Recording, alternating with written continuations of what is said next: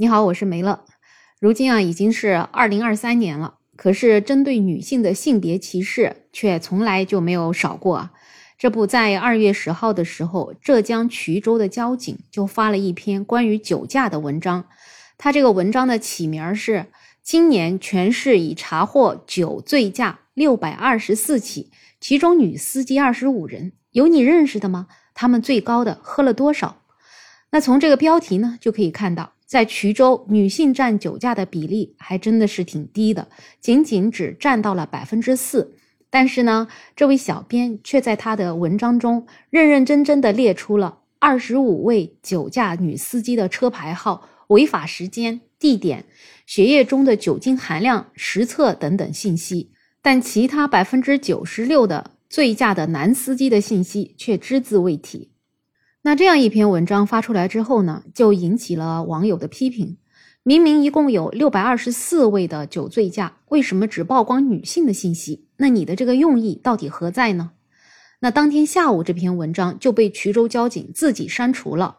十三号的时候，衢州交警发布了致歉信：我支队对自身工作不严谨造成的不良影响，向广大网友致歉，在今后的工作中将吸取教训，加强内容把关。杜绝类似情况再次发生，希望网友和媒体继续监督支持交警工作。对于这个事件的处理结果呢，衢州交警的处理其实还算挺公开、挺及时的。但是这个背后的原因，恐怕回去了还是得交警部门内部反省吧。因为作为发文的小编，能发这样一篇文章出来，就是从骨子里不觉得这样的文章涉嫌了所谓的性别歧视。更可怕的是，有这样认知的人还真是不少呢。那就比如说，有一些网友啊，他们就觉得这样的文章有什么不妥呢？不就是客观反映了女司机的酒醉驾的数据吗？而且呢，现实生活中确实是男司机更容易酒醉驾，那女司机为啥要醉驾呢？这让大家知道一下，又有什么问题呢？这部分网友吧，就认为对这篇文章提出抗议的网友是过度解读了。这位小编也只是想告诉大家酒驾的危害而已。确实，对于小编的初衷，可能他真没有恶意啊。但是作为一名女性吧，长期以来都被笼罩在女司机不行的各类的报道之下，所以呢，还请原谅作为女性网友看到这样的文章所感受到的这背后的歧视吧。如果你试着去搜索网站，搜索“女司机”这三个字，它自动跳出来的推荐词条里面，十条有七条都是负面的。女司机开车撞死人，女司机都是马路杀手吗？女司机陷车轰油门，女司机开车的视频，为何女司机开车不行？为什么大家都怕女司机？而跳出来的视频的集锦也全都是各种女司机的奇葩事故。女司机原本只是为了区分司机的性别，但是在各种报道、各种文章的推动之下呢，现在已经演变成了女司机就代表了马路杀手。就比如说，有一些视频上面写着“女司机猛虎下山，停车刮擦了七八次”，女司机开车有多可怕？开车上树，开车闯金店，这些女司机都是怎么做到的？女司机撞车后向对方撒娇，搂腰十指相扣，女司机的神操作，爆笑场面，动作真是笑死人。总而言之，从这些搜索出来的这些视频啊和各种信息上来看，女司机啊真的就是驾驶技术不行啊。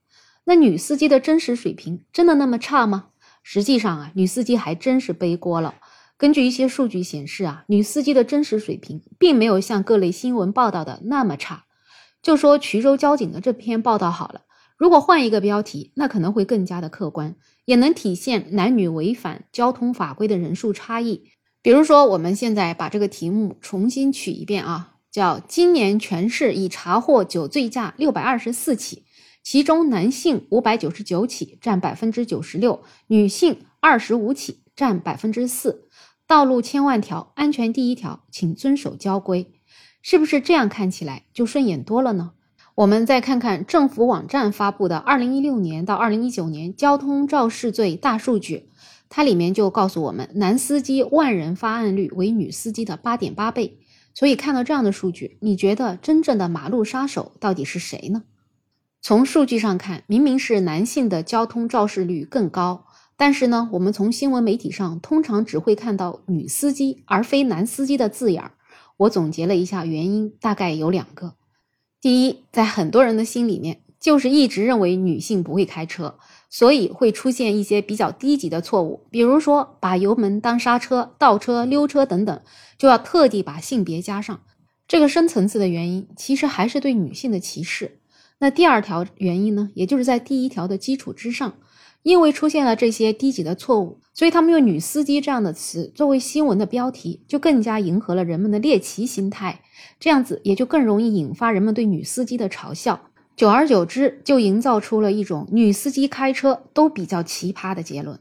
来自迪数的一个数据统计显示，在2016年的交通事故报道中，提及男女司机的新闻数量分别是男性134篇，而女性整整提到了510篇，这个男女比例达到了1比3.8。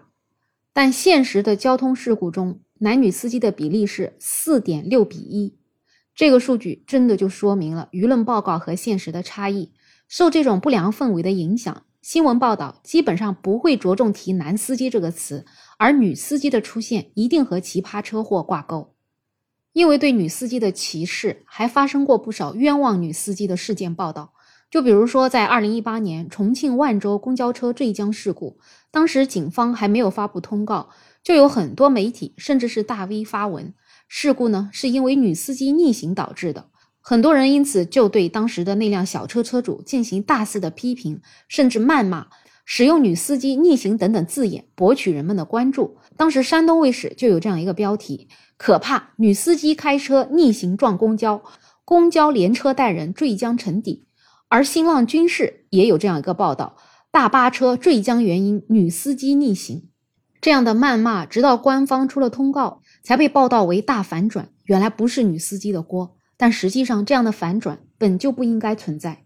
在现实生活中，我也认识很多开车很稳的女司机。那我自己呢，也是一名有接近二十年驾龄的女司机。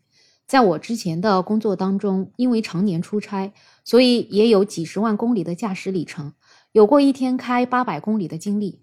我自己开车的一个原则就是安全第一，不跟人抢道，也不路怒，也不猛踩油门，更不急刹。也不会因为自己是一名老司机了，就在行驶的道路上肆意妄为。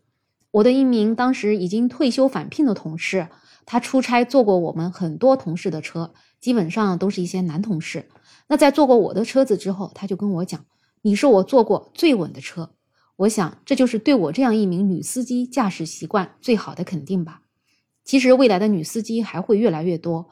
就希望我们的新闻媒体在报道的时候呢，能够更加的客观一些，让我们更加的能够认识到女司机的真实情况，逐渐消除这种对女司机的偏见。也希望在未来，女司机开了几年车没有出过事儿，但在别人眼里依然是一个奇葩女司机的现象越来越少。更希望未来我们的报道也只会出现“司机”两个字，而不再给司机前面冠个女字。只有当性别属性放下的时候，才是真正的平等吧。总而言之，道路千万条，安全第一条。我们一旦坐在了驾驶室，手握方向盘，关乎的不仅仅是自身的安全，还有社会公共安全。不管男司机还是女司机，做好安全出行，我们就都是好司机。不知道你对今天这样的话题有什么样的看法呢？欢迎在评论区留言，也欢迎订阅、点赞、收藏我的专辑。没有想法。想加入听友群的朋友可以加我，没有想法的拼音再加上二零二零。那么今天呢，正好是情人节，最后呢，也祝大家节日快乐。我是梅乐，我们下期再见。